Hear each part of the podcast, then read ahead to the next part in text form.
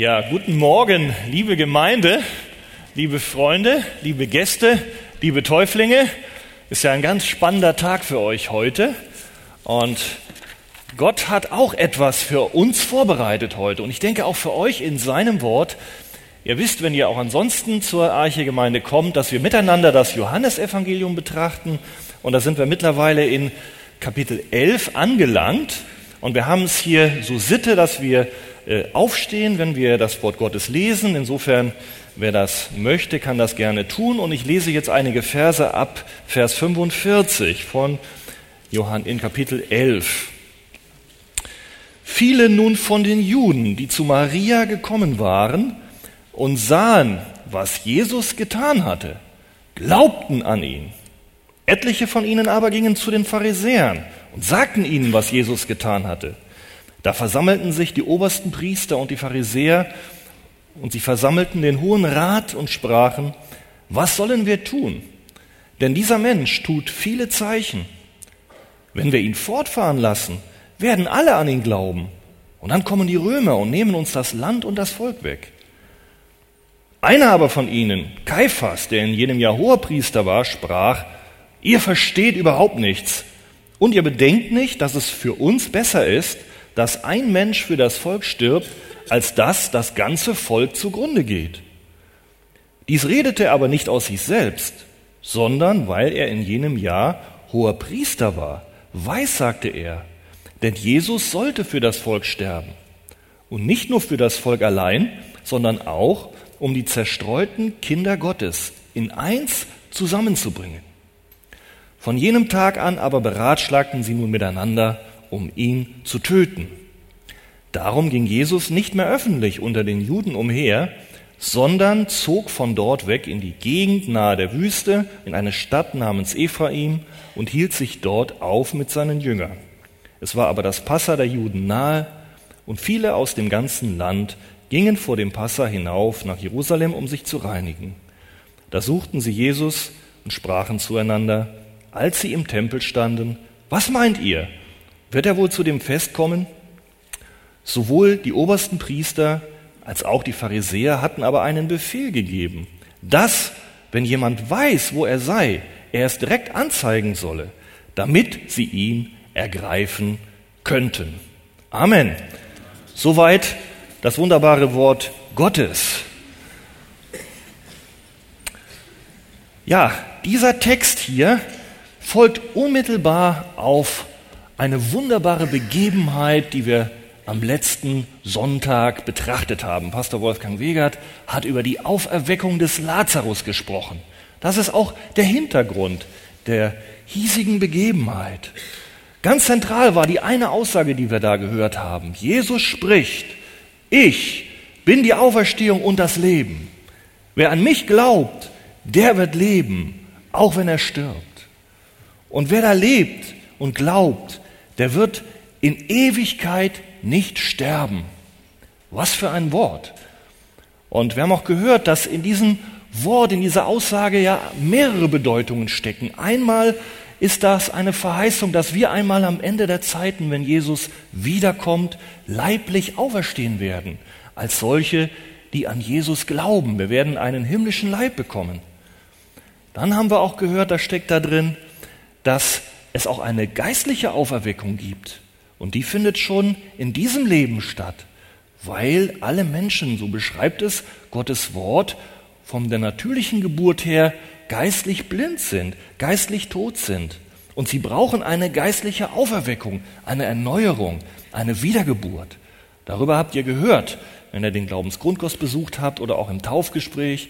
Und das dürfen wir erleben, das können wir heute erleben das müssen wir auch heute erleben, um Jesus Christus erkennen zu können. Ein dritter Punkt, der mit der Auferstehung zu tun hat, wer glaubt an mich, der wird in Ewigkeit nicht sterben. Unsere Seele ist ewig. Und wer dieses neue geistliche Leben empfangen hat, von dem wir eben gehört haben, der wird nimmermehr sterben, sagt Luther, sondern er wird leben. Und auch wenn er dann hier auf dieser Erde einmal ja seinen letzten Atem aushauchen wird, dann wird seine Seele weiterleben und zum Herrn gehen. Und im Grab wird nur der tote Körper sein. Aber die Seele, sie lebt und schaut eigentlich der eigenen Beerdigung zu. Und dann haben wir, und das ist auch ein wesentlicher Punkt, am letzten Sonntag auch von der irdischen Auferweckung und Auferstehung des Lazarus gehört. Lazarus, das war ein Freund Jesu und Lazarus war gestorben und war schon vier Tage tot. Und da kam Jesus dorthin und weckte diesen Lazarus auf, der dort so in einem Felsengrab hineingelegt und man kann fast sagen, eingemauert war. Was für ein gewaltiges Wunder war das. Und da waren viele Menschen zugegen, die hatten das gesehen. Menschen, über die wir auch heute in unserem Text eben gelesen haben. Und diese Auferweckung des Lazarus, das war eigentlich ein weiteres Wunder, ein großes, starkes Wunder in einer ganzen Kette von Dingen, die Jesus Christus getan hat, als er damals auf der Erde war und über die wir auch schon gesprochen haben und im Johannesevangelium lesen können. Und diese Dinge hat Jesus, auch die Auferweckung, hat er nicht getan, um jetzt, sagen wir mal, die Wundersucht oder die Sensationsgier von den damaligen Menschen oder auch von uns zu befriedigen. Nein, er hat es getan, um damit auszudrücken, dass wir als seine Nachfolger Jesus anbeten dürfen. Er hat es als ein Zeichen getan, als ein Zeichen, dass das stimmt, den Anspruch, dass das, was er verkündigt hat, ich bin die Auferstehung und das Leben, dass das wahr ist. Er hat es als ein Zeichen getan, dass das wahr ist, dass wer an mich glaubt, nimmer mehr sterben wird. Der Fokus war nicht, dass jetzt plötzlich jeder Mensch, wenn er irdisch gestorben ist, auferstehen wird. Nein, das war nicht das Entscheidende, sondern entscheidend war der geistliche Hintergrund, dass es wahr ist, dass Jesus der Messias ist dass es wahr ist, dass er der von Gott verheißene Erlöser ist, von Schuld und Tod, der Retter für sein Volk, der gekommen ist für seine Schafe, für alle, die glauben. Dafür ist er gestorben. Und genau darum soll es auch heute gehen, in unserer Predigt. Nicht nur in der Predigt bei den Versen 49 bis 53, das ist so der Kern heute, sondern auch beim Akt der Taufe soll es darum gehen das, was geschehen ist, dass es wahr ist, dass Jesus lebt, dass er die Auferstehung und das Leben ist. Wenn wir hier in unseren Text hineinschauen, ihr dürft ihn auch gerne in der Bibel vor euch haben, dann seht ihr viele von den Juden, die zu Maria gekommen waren und sahen das, was geschehen war, was ich eben beschrieben habe, diese wunderbare Auferstehung und Auferweckung, die gesehen hatten, was Jesus getan hatte, die glaubten an ihn. Das war die eine Gruppe. Dann heißt es weiter, etliche aber von ihnen gingen zu den Pharisäern und sagten, was Jesus getan hatte. Und da bin ich auch schon beim ersten Punkt. Wir sehen hier ganz unterschiedliche Reaktionen.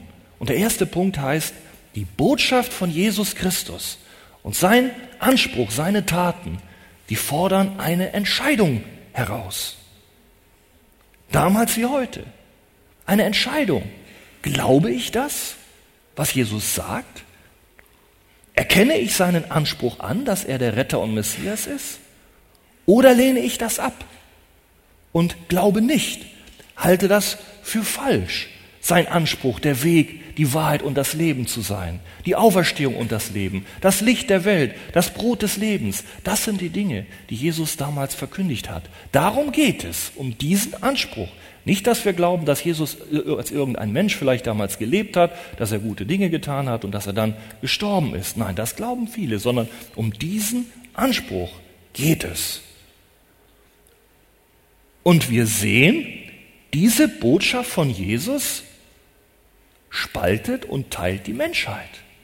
So könnten wir unsere Überschrift auch teilen. Unterschiedliche Reaktionen. Die einen reagieren so, die anderen reagieren anders. Es gibt letztlich zwei Antwortmöglichkeiten. Glaube ich das? Vertraue ich Gott? Oder glaube ich nicht? Und wir finden in unserem Text beide Antworten. Die Gruppe der Zuhörer teilte sich auf. Die erste Gruppe fielen und glaubten. So haben wir es gehört. Sie glaubten an Jesus. Nun wollen wir uns einmal anschauen, glaubten sie? Was bedeutet das, dass sie glaubten? Was zeichnet ihren Glauben aus? War dieser Glaube echt? Und ich denke, da müssen wir uns auch hinterfragen. Die Menschen, die sich auf die Seite Jesu stellen oder auch uns heute gilt ähnliches, was bedeutet rettender Glaube? Und wenn wir in die Bibel schauen, dann sehen wir, dass es auch damals so war, dass viele Menschen bekannten, dass sie glaubten, bekannten, dass ja sie Jesus nachfolgten. Aber dann haben wir auch schon gehört, wenn wir des Öfteren hergekommen sind, dass es bei manchen, die das bekannten, sich aber doch nicht eigentlich um einen richtigen rettenden Glauben, eine Nachfolge handelte. Bei einem anderen Wunder, was Jesus getan hatte, der Speisung der 5000, haben wir gemerkt, dass die Massen Jesus danach nachliefen. Aber sie liefen ihm nach, weil sie das Wunder gesehen hatten, nicht weil sie ihre Verlorenheit erkannt haben und erkannt haben, dass sie einen Retter von Sünde und Schuld, einen Messias brauchen. Nein, diese Menschen, die Gott nachfolgten, die waren eigentlich ungebrochen und unverändert in ihren unerlösten Herzen.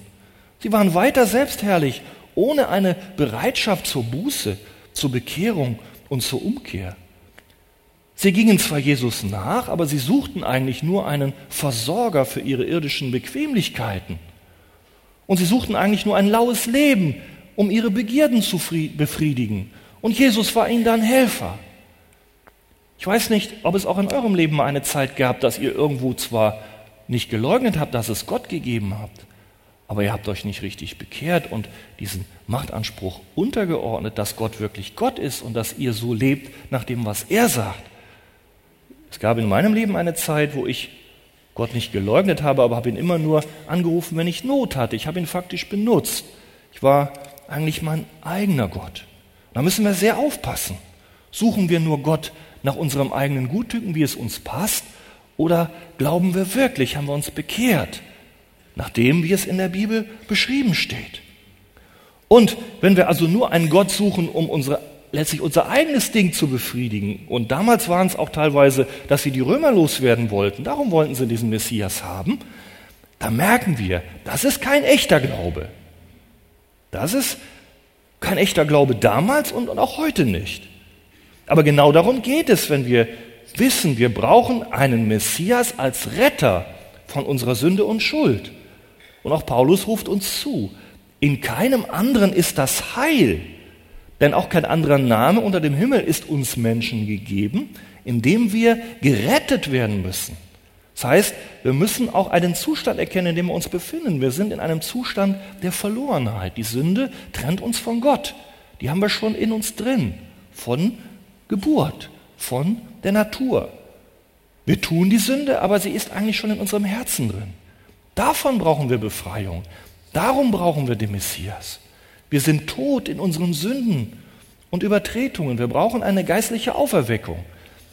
Wir haben am letzten Sonntag schon Näheres darüber gehört und ihr wisst, wir haben drüben einen Infopoint, da gibt es einen sogenannten Kanzeldienst, da ist das ausgedruckt. Vertieft das doch, holt euch das nachher ab und lest das einmal nach. Ihr braucht eine geistliche Erneuerung, eine Wiedergeburt. Viele nun glaubten, haben wir gehört.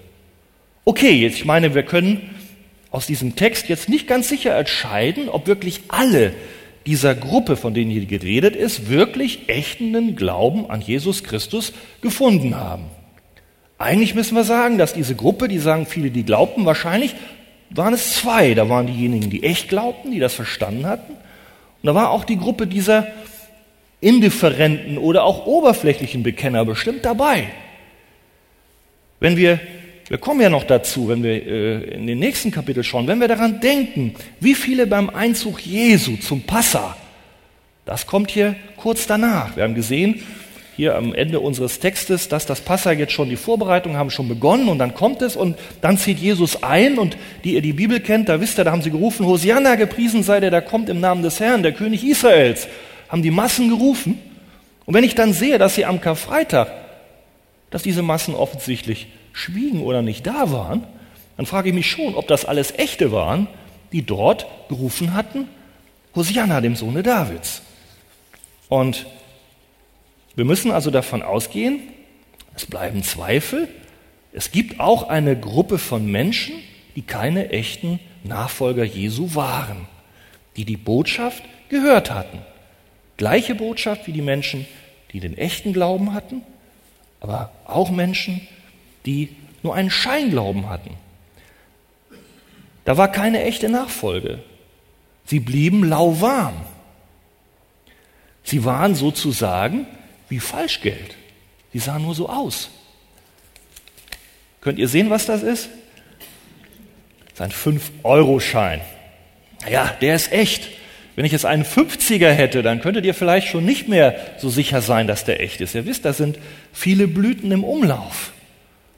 Und wenn wir den 50-Markschein sehen, dann können wir auch bei den Blüten manchmal gar nicht feststellen. Er sieht gut aus, manchmal sieht er echt aus, aber wenn es dann drauf ankommt, dann kannst du nicht auf ihn zählen und nicht mit ihm bezahlen. Er ist falsch. Und insofern haben wir auch jetzt die Herausforderung. Prüfe dich selbst, ob du im Glauben stehst, ob du echt bist. Denn Jesus muss solches Scheinchristentum verurteilen. Und Jesus lehnt auch solches Bekenntnis ab. Wenn wir einmal in Offenbarung 3, Vers 15 reinschauen, das ist so, dass Jesus Christus selbst dem Johannes dort erschienen ist und ihm beauftragt zu sprechen zu Gemeinden. Und da sagt er zu einer Gemeinde und den bestimmten Leuten, die dort in dieser Gemeinde sitzen, Laodicea, ich kenne deine Werke, dass du weder heiß noch kalt bist. Ach, dass du doch heiß oder kalt wärest. Aber weil du lau bist, weder heiß noch kalt, werde ich dich ausspeien aus meinem Munde. Hier geht es jetzt nicht um die Feinde Gottes, hier geht es um Besucher von Gottesdiensten. Jesus wird sie ausspeien. Es ist ein, ein deutliches Zeichen, echt oder unecht. Wir kommen nicht durch mit falschen 50ern. Aber auch für solche Menschen, vielleicht bist du hier, du bist irgendwo christlich angehaucht, angetatscht, anerzogen, aber hast doch noch nicht diese durchgreifenden Sachen erlebt, die die Täuflinge auch eben bekannt haben. Dann habe ich auch eine gute Botschaft für dich, denn es geht weiter in der Offenbarung 3, Vers 15, 16, dann haben wir Vers 19. Da heißt es, du aber sei nun eifrig und tue Buße. Siehe, ich stehe an der Tür und klopfe an. Wenn jemand meine Stimme hört und die Tür öffnet, zu dem werde ich eingehen und das Mahl mit ihm halten und er mit mir. Und dieser Ausdruck, das Mahl mit ihm halten, das ist im Judentum ein Zeichen für, mit dem werde ich engste Gemeinschaft haben, mit dem werde ich zusammen sein. Gott wird mit dir zusammen sein, Jesus Christus. Wenn du von diesem oberflächlichen Bekenntnis hinkommst zu einer durchgreifenden Bekehrung.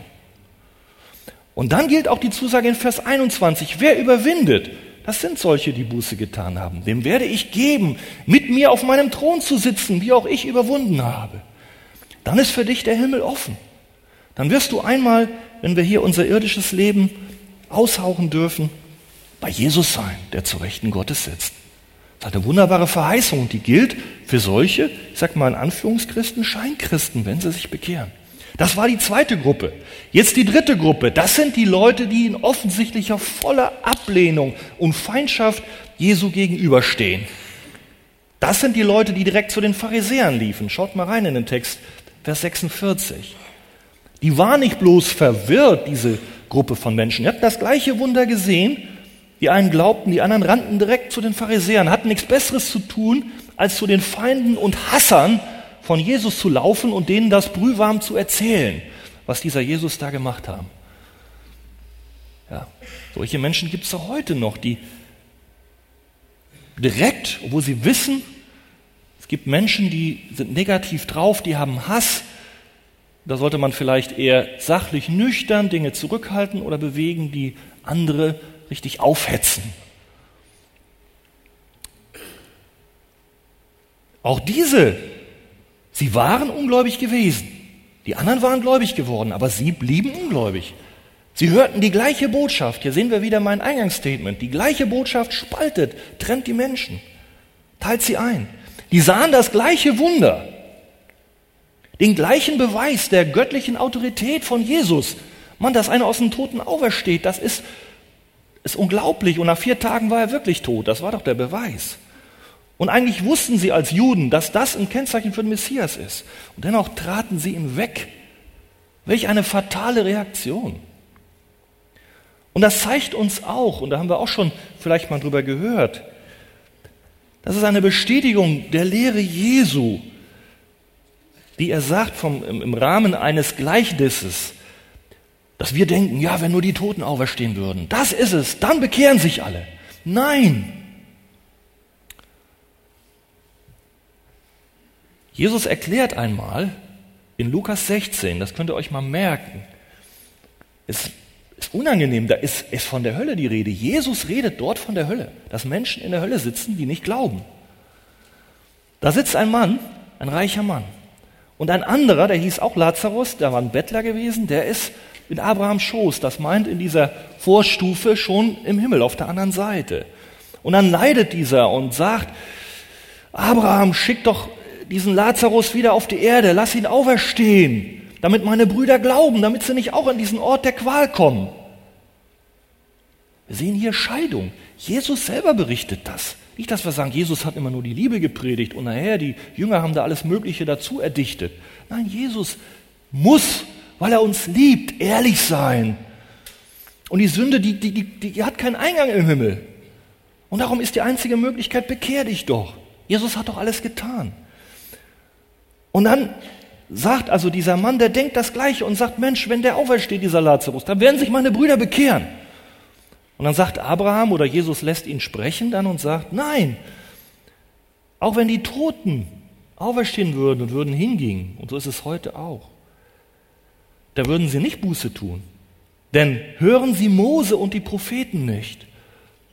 Das heißt, hören sie nicht auf das Wort Gottes, das Alte Testament, was geschrieben steht und auch nicht auf das Neue. Dann werden sie sich auch nicht überzeugen lassen, wenn jemand von den Toten aufersteht. Darum ist diese Botschaft so wichtig. Darum darfst du dieses Wort lesen, weil dieses Wort ist Gottes Wort. Dieses Wort hat Kraft.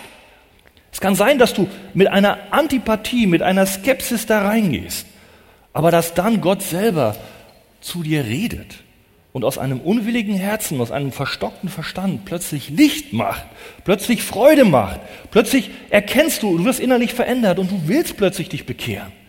Deswegen darf ich dich ermutigen, bleib nicht stehen, wenn du hier vielleicht gastweise da bist, vielleicht eh nicht, eigentlich bist du nur gekommen, weil, weil du lieb, bist ein Freund von einem, der hier unten in den weißen Kleider sitzt und das ist unangenehm für dich. Aber bleib nicht dabei stehen, du kannst eine Menge entdecken, habe ich auch. Ich hatte auch 20 Jahre alles andere zu tun, als in die Kirche zu gehen. Aber Gott hat in seiner Gnade mich ergriffen, hat mich auch völlig falsche Vorstellungen über ihn, hat er mir gezeigt und ich muss sagen, Mensch, dann habe ich erst begriffen, bin auch zur Konfirmation gegangen, habe gar nichts begriffen, habe nicht geraucht, habe Karten und Skat gespielt. War das Erste, Pastor fing eine Viertelstunde vorher an und wir haben ein Skat gekloppt. Ja. Ja, aber ist nicht vorteilhaft, aber dieser Pastor ist beim Herrn. Ich habe nachher noch jetzt. Also, rettender Glaube kommt nicht durch die großartigsten Wunder, sondern er kommt durch das Predigen und das Hören auf das Wort Gottes. Lesen wir auch bei Paulus. Und so ist das auch heute noch. Der Hauptgrund für Unglaube ist nicht eine fehlerhafte Information, die hatten die Leute, oder fehlende Wunder, hatten sie auch, sondern ist ein unerlöstes Herz, das gegen Gott sein Wort und seine Autorität rebelliert. Und dieses Herz hat von Geburt an jeder Mensch. Und das müssen wir loswerden. Und das kriegen wir los, wenn wir auf Jesus schauen, auf das Kreuz. Aber diese Gruppe wollte nicht. Diese Gruppe rannte zu den Pharisäern. Und denen schritten die Alarmglocken, als sie diesen Bericht hörten, dass da einer auferstanden war, was dieser Jesus gemacht hatte. Sie waren sich über die öffentliche Wirkung bewusst. Und sofort nahmen die Pharisäer Kontakt auf und rannten zu der anderen jüdischen religiösen Gruppe, nämlich den Sadduzäern. Und die beriefen dann den Hohen Rat ein. Das ist ihre höchste, ja, nicht nur Gerichtsorganisation, sondern alles. Ihre höchste religiöse Behörde, höchste zivile Behörde, höchste strafrechtliche Behörde. Und spannend ist schon, diese beiden, Pharisäer und Sadduzäer, die waren sonst wie Feuer und Wasser. Die hatten nichts miteinander zu tun. Wenn ihr ein bisschen die Bibel lest, dann wisst ihr das, dass die Sadduzäer beispielsweise gar nicht an die Auferstehung glaubten, an die Auferstehung des Leibes. Mann, die, die müssen ja noch mehr erschüttert gewesen sein als die Pharisäer, als da plötzlich eine auferstand. Das brach doch alles zusammen. Die hätten sich doch abschaffen können. Parteiprogramm umschreiben. Stell dir mal vor. Total, wenn wir das, die SPD muss also ihr Parteiprogramm umschreiben. Das durfte ja nicht sein. Der musste mundtot gemacht werden. Die glaubten nicht an die Existenz der Engel. Die glaubten nicht, die Sadduzäer, an, dass die Alte Testament das Gottes Wort ist, dass das autoritativ ist. Das glaubten die Pharisäer. Also die waren eigentlich ziemlich zerstritten. Mehr als unsere Parteien heute. Vielleicht wie die Linken und die CSU. So, in etwa, aber noch mehr. Und stellt euch vor, die wurden sich jetzt einig.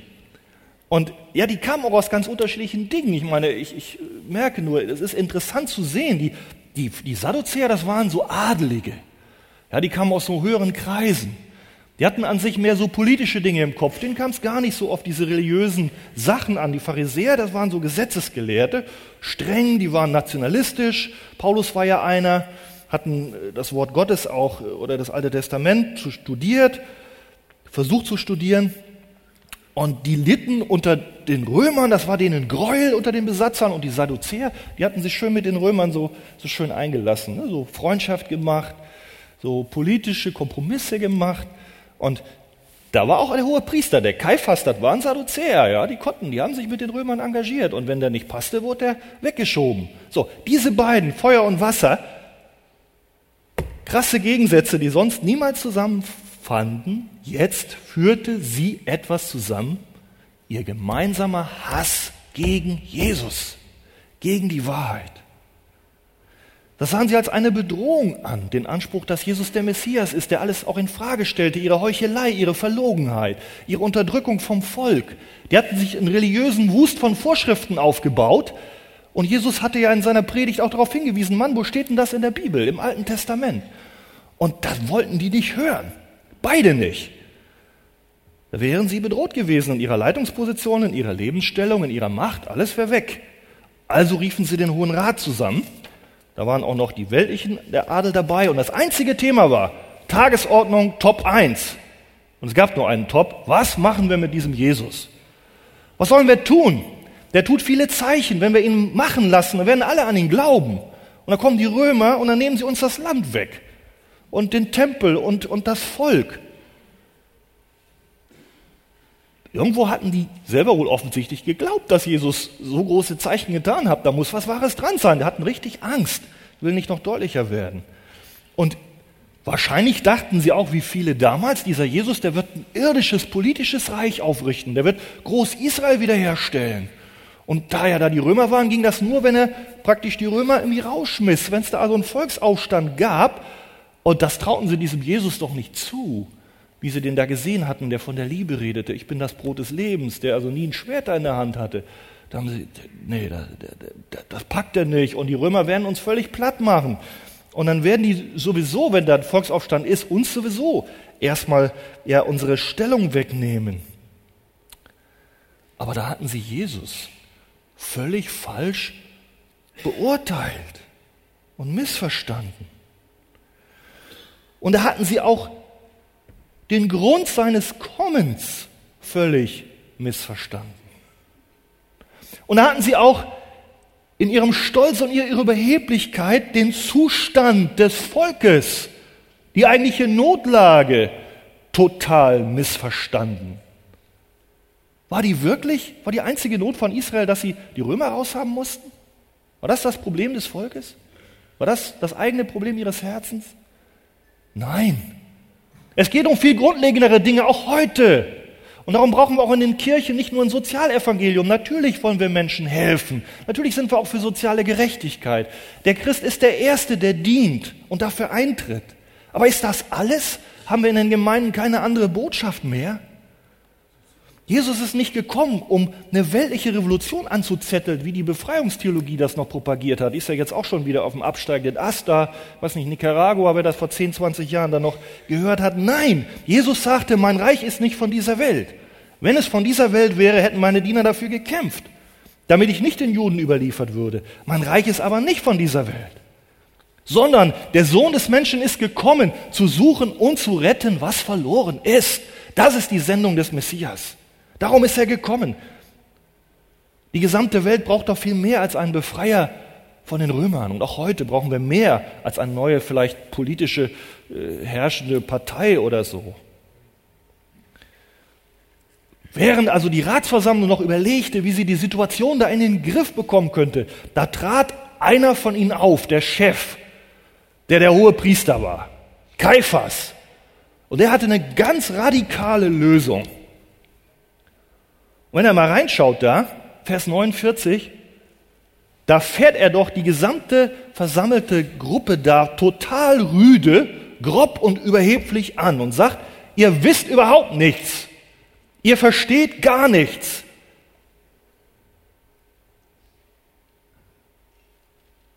Kann ich das sagen? Ihr seid alle dumm? Ihr seid alle blöd? Stell uns mal vor, da sind die Würdenträger versammelt, der ganze Adel. Stell mal vor, Frau Merkel würde das im Bundestag machen. Das ist ihr Eingangsstatement. Die diskutieren irgendwas und jetzt kommt Frau Merkel ans Rednerpult und sagt, ihr seid alle blöd. Ihr versteht alle nichts. Ja, so, so, so in etwa. Ich meine, die gehen ja manchmal ganz grob miteinander um. Ja, also die, vielleicht die CDU-Redner mit den Linken. Aber mit ihren eigenen die Sadduzäer waren die Mehrheit. Da sagst du der eigenen Partei, ihr, ihr versteht alle gar nichts. Also das zeigt schon, welch, welch Geisteskind dieser hohe Priester ist. Wie grob, wie böse. Und so waren die auch. Und wir sehen das, wie sie mit Jesus nachher verfahren sind, wie böse die sind. Da hatte einen Vorschlag, Tod Jesu, radikale Lösung, brutal. Und dann sagt er ihnen noch, ihr habt im Grunde nur zwei Alternativen. Entweder Jesus stirbt oder das Volk geht kaputt und zugrunde. Fertig. Wenn wir das mal hinterfragen, menschlich gesehen, war das noch nicht mal richtig. Wir wissen, wenn wir die Bibel kennen, Jesus starb. Mal gucken, ja. Jesus starb, aber das Volk ging auch zugrunde im Jahre 70. Beides. Hatte Kaiphas also unrichtig geredet? In diesem Sinne vielleicht, aber Gottes Dimensionen, Gottes Pläne, sind viel weitreichender. Weitreichender als das, was einer, der es sagt, vielleicht gerade auch versteht und kapiert. Und wenn wir jetzt hier reinschauen in den Text, und das ist ein Kernpunkt, da geht es darum, da sagt der Kaiphas, ihr bedenkt nicht, es ist besser, dass ein Mensch für das Volk stirbt, als dass das ganze Volk zugrunde geht. Und dann kommt die Erklärung des Johannes. Da kommt eine ganz andere Dimension. Vers 51. Dies redete er aber nicht aus sich selbst, sondern weil er in jenem Jahr hoher Priester war. Weiß sagte er, dass Jesus für das Volk sterben sollte. Und nicht für das Volk allein, sondern auch um die zerstreuten Kinder Gottes in eins zusammenzubringen. Da gab es offensichtlich eine göttliche Dimension einen göttlichen Plan. In allem Ärger, in allem Hass, in aller Ablehnung dem von Gott autorisierten Messias gegenüber weissagte der damalige religiöse Führer und Amtsträger unwissentlich über die Erfüllung des göttlichen Heilsplans in einem Satz. Einem Satz. Heilsplans mit Israel und der ganzen Welt. Auf der geistlichen Ebene hat seine Aussage nämlich eine ganz andere Bedeutung. Wenn hier ein Mensch für das Volk stirbt, bedeutet es, dass er stellvertretend für das Volk den Sühnetod stirbt, als Strafe für die Sünde. Die nimmt er auf sich.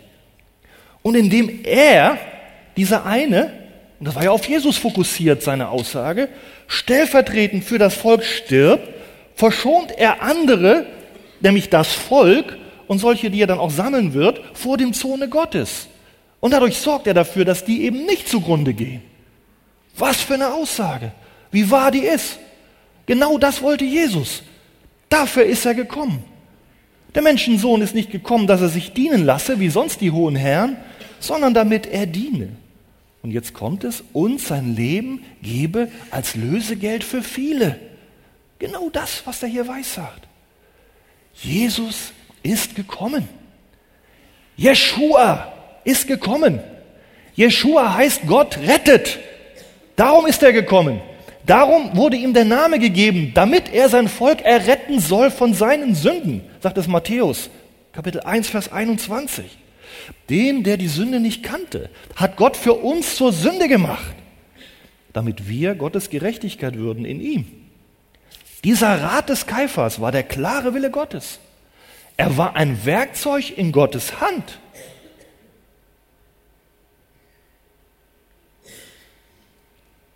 Das ist ein Geheimnis. Wir sind alle Werkzeuge in Gottes Hand. Gott steht über allem. Auch über unserem Leben. Bei allem, was du tust, was du fühlst, was du denkst. Über deinen Handlungen, selbst über deinen Willensentscheidungen.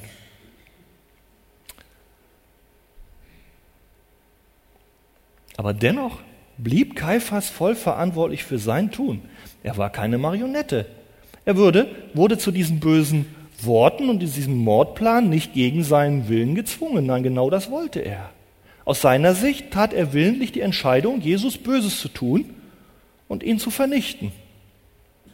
Aber Gott wandelte souverän diese boshaften, lästernden Worte um in göttliche Wahrheit und Segen. Ist das nicht ein Trost auch für dein Leben?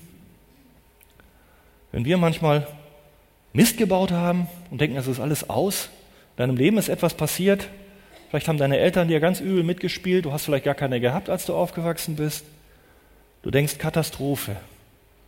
Sünde ist passiert. Vielleicht bist du, ist dein Vater irgendeiner gewesen, wo du ihn gar nicht kennst. Aber Gott kann auch aus dieser Sünde etwas Gutes machen nach seinem Plan. Er ist nicht begrenzt. Du hast Hoffnung. Auch heute, wo du keine Hoffnung hast. Auch wenn du es gar nicht merkst. Gott wendet. Da steckt noch was anderes drin. Wenn wir das hören, dass Gott diesen bösen Mann da benutzt hat, prophetisch zu reden, da verstehen wir auch andere Aussagen Jesu besser, wenn er über Menschen ein Urteil abgibt, die offensichtlich im Namen Gottes prophetisch aufgetreten sind. Da sehen wir in Matthäus 7 ein Beispiel. Da heißt es, viele werden an jenem Tag zu mir sagen, Herr, Herr, haben wir nicht in deinem Namen geweissagt und in deinem Namen Dämonen ausgetrieben und viele Taten vollbracht? Und dann wird Jesus bezeugen, ich habe euch nie gekannt, ihr Übeltäter. Das heißt, es heißt nicht automatisch der Fall, dass wenn einer wirklich etwas sagt, was stimmt, er dadurch ein vertrauenswürdiger Bote Gottes ist. Das müssen wir wissen. Es gibt auch in der christlichen Szene Menschen, die auftreten, wo manches passiert. Ich sage mal, auch in Lourdes, da sollen Dinge geschehen sein, wo ich überhaupt nicht teile. Aber ich kann sie vor sowas besser einordnen. Das heißt nicht, dass der recht im Glauben steht oder, oder korrekte Theologie hat, wenn plötzlich irgendwelche Dinge oder, oder Wunder geschehen. Da müssen wir vorsichtig sein, sondern das ist hier unsere Grundlage, das Wort Gottes. Gott ist so groß, dass er sogar Ungläubige und manchmal sogar Tiere wie ein Esel benutzen kann, um widerspenstigen Menschen Botschaften weiterzugeben. Prophetisch. Wenn ihr das nicht glaubt, guckt einfach mal zu Hause rein. Das ist eine Aufgabe 4. Mose 22, ab Vers 20. Da seht ihr von Biliam und dem Esel. Und Biliam ist auch so ein Typ, so ein ruchloser Typ. War auch eigentlich ein Wahrsager, ein Prophet. Und der hat auch eigentlich nachher durch Gottes Eingreifen Israel gesegnet, obwohl er es hasste. Und er hat auch Segensbotschaften, die korrekt waren, ausgesprochen. Und dennoch hat ihn das nicht vor dem Gericht Gottes bewahrt, denn er war ein Falscher geblieben im Herzen. Und deswegen wissen wir, Gott ist so groß, wenn jemand wie hier, der Kaiphas, eine Prophetie abgibt, dann kann es im Sinne Gottes geredet sein, und dennoch heißt es nicht, dass der Amtsträger dadurch von Gott bestätigt ist als ein rechtschaffender Mann. Kommen wir zum letzten Punkt. Kaiphas redete nicht aus sich selbst, sondern weil er in jedem Jahr hoher Priester war. Er weissagte, Jesus sollte für das Volk sterben, nicht aber für das Volk allein, sondern auch um die zerstreuten Kinder Gottes in eins zusammenzubringen. Kaiphas Blick war offensichtlich nur auf das Volk Israel gerichtet. Und seine Schlussfolgerungen waren, Jesu Tod rettet dieses Volk vor der Vernichtung. Aber wir sehen, die prophetische Aussage, die er traf, hatte noch eine viel größere Dimension. Jesus starb nicht nur für das Volk Israel allein, sondern er kam und starb auch, um die zerstreuten Kinder Gottes in eins zusammenzubringen.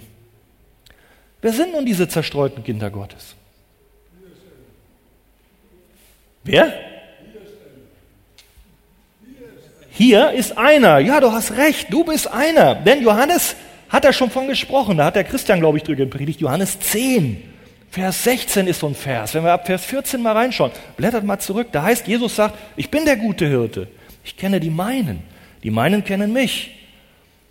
Und ich lasse mein Leben für die Schafe. Vers 15. Und dann Vers 16.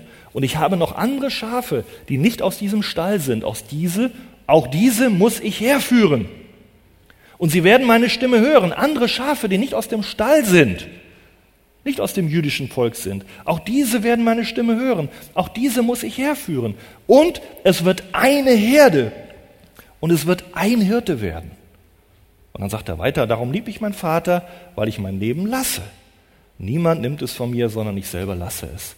Jesus ging den Weg freiwillig ans Kreuz, um Menschen zu erretten aus den Juden und aus den Heiden. Das ist der göttliche Ratschluss. Da ist weder Jude noch Grieche. Da ist nicht Sklave noch Freier, sondern allesamt sind eins in Jesus. Das ist auch wichtig, wenn wir für die Juden beten. Wir müssen davon ausgehen, sie brauchen auch Bekehrung zu Jesus. Und wir haben eine große Gnade erfahren, dass heute das Volk Gottes nicht nur aus den Juden besteht, sondern aus allen Gläubigen, aus allen Nationen wozu wir auch gehören. Wir, die wir einst ferne waren und jetzt durch das Blut Jesu nahe geworden sind. Er ist unser Friede. Er hat aus beiden, Juden wie Heiden, eins gemacht. Die Zwischenwand, die Umzäunung, die Feindschaft weggebrochen. Er hat in sich selbst uns, die zwei, zu einem neuen Menschen geschaffen. In einem Leib mit Gott versöhnt durch das Kreuz.